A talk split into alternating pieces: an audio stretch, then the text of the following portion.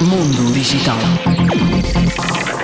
Empresas como a Intel e a AMD já falam na possibilidade de vermos os primeiros computadores pessoais com inteligência artificial já este ano e com prováveis novidades no CES 2024 em Las Vegas.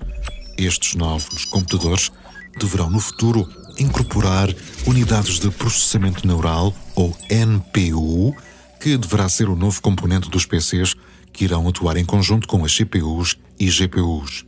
Estas NPUs serão responsáveis por processar tarefas relacionadas com a inteligência artificial de forma bastante mais eficiente. Mundo Digital.